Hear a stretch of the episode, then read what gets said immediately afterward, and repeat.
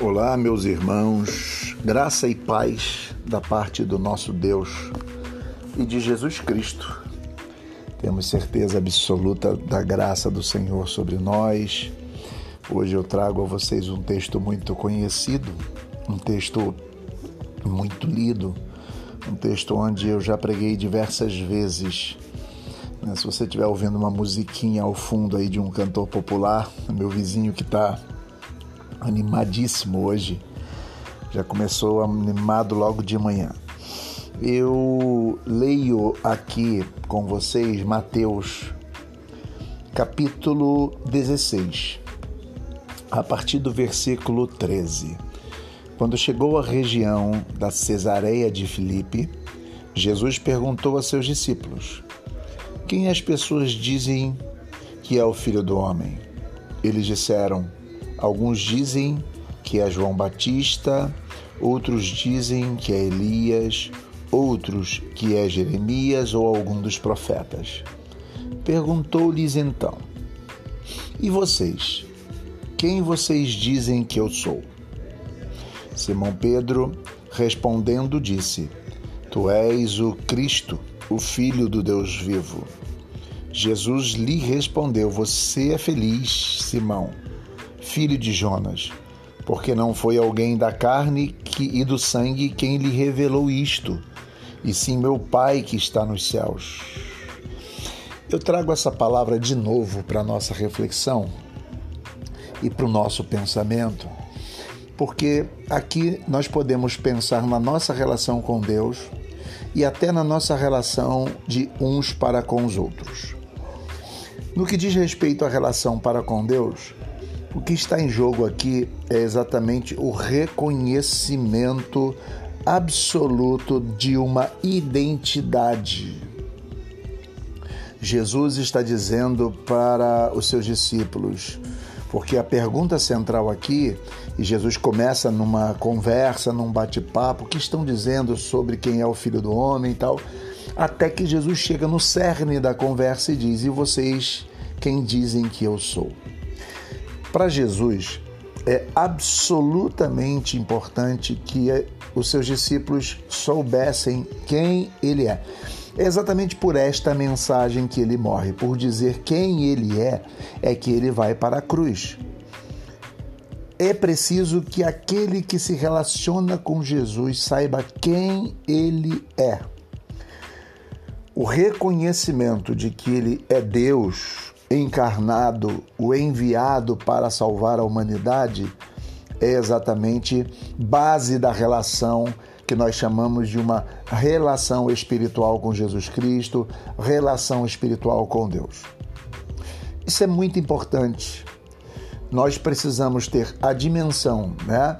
Hoje em dia, muitas vezes, é ressaltado na religiosidade brasileira em muitas igrejas a relação com a igreja. Ah, eu vim para a igreja, depois que eu vim para a igreja minha vida mudou.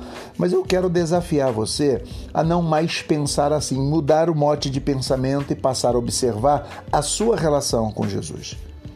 Quais foram as absolutas transformações que aconteceram na sua vida depois que você encontrou Jesus? A pessoa que pensa assim é uma pessoa que sabe quem Jesus é. Ele é o Filho do Deus vivo, o Deus encarnado, Deus entre nós e que veio para nos salvar. Jesus vai dizer a Pedro: Olha, foi o Espírito quem te revelou foi o Espírito, não foi carne nem sangue. Não é possível chegar a este conhecimento pela teologia, não é possível chegar a este conhecimento pela ciência, não é possível chegar a esse conhecimento pela política, pela igreja. Somente é possível chegar a esse conhecimento pelo Espírito. Porque na verdade é o próprio Espírito quem nos convence do pecado, da justiça e do juízo. A primeira parte tem a ver com isso. Agora, na nossa relação com uns com os outros. Aqui tem uma lição muito interessante para nós pensarmos.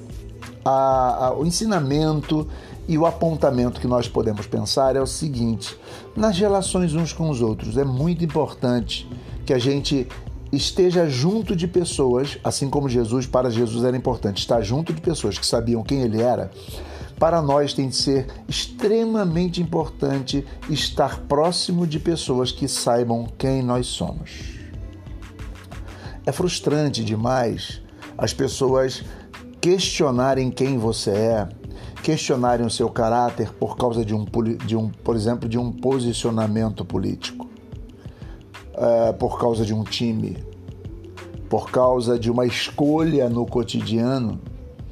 Você já viu que você tem pessoas que você pode, inclusive, vamos, vamos, vou usar um exemplo drástico, né? A gente pode até cometer um crime, mas existem pessoas que vão se manter absolutamente seguras de quem nós somos e que vão todo mundo vai virar as costas para nós, mas aquela pessoa vai estender as mãos porque sabe quem nós somos.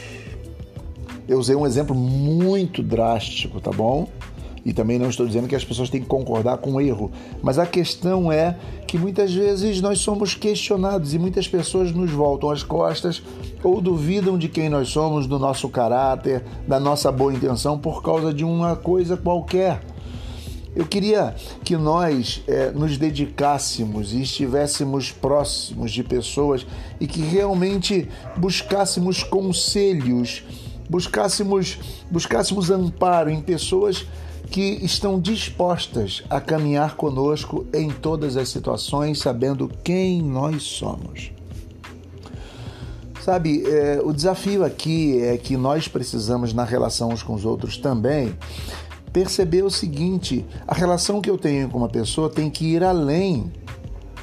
Eu preciso manter uma fidelidade pessoal a alguém que vai além de circunstâncias a verdadeira amizade, o amor conjugal, o amor de, o amor de, de, de irmãos, enfim.